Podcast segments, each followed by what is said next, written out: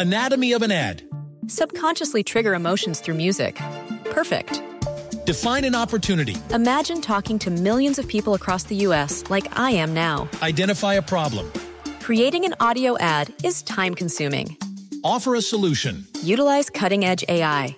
Imagine creating all that in under 30 seconds. Well, we did to create this ad. To learn more about AI in the audio industry, download the white paper from audiostack.ai. Ciudadanos informados, informando. Este es el podcast de Iñaki Manero, 88.9 Noticias. Información que sirve. Tráfico y clima cada 15 minutos. Qué interesante trabajo hizo el eh, Workplace Wellness Council de México. Dice que una persona que, que pues sufre eh, depresión puede faltar en promedio 25 días al año a su trabajo. Y es que a lo mejor estamos más, más orientados a pensar en el ausentismo laboral por cuestiones físicas como, pues incluso eh, gripas, ¿no? O sea, problemas respiratorios. A veces, a veces una migraña, este, infecciones en el estómago, chorrillo, ¿no?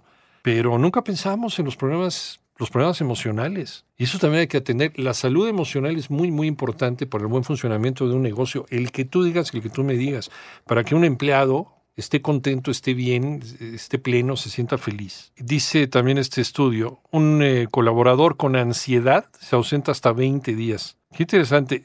Si se invierte en algún programa para mejorar el bienestar mental, los síntomas se reducirían 60% en quienes padecen depresión y 50% en aquellos que tienen ansiedad.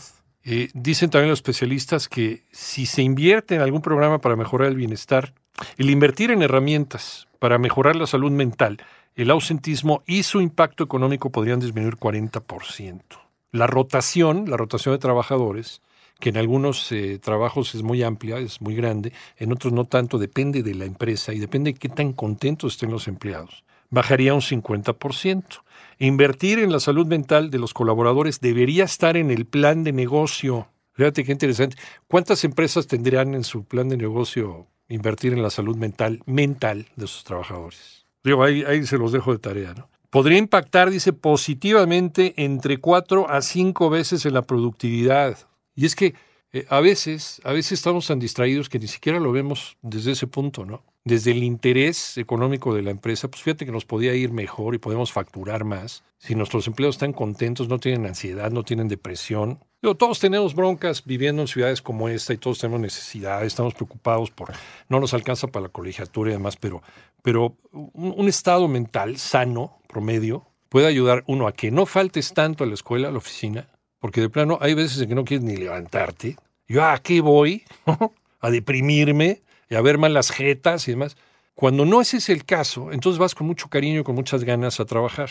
Y eso incide también en la productividad e incide también en las ganancias de la empresa. Interesante este, este reporte.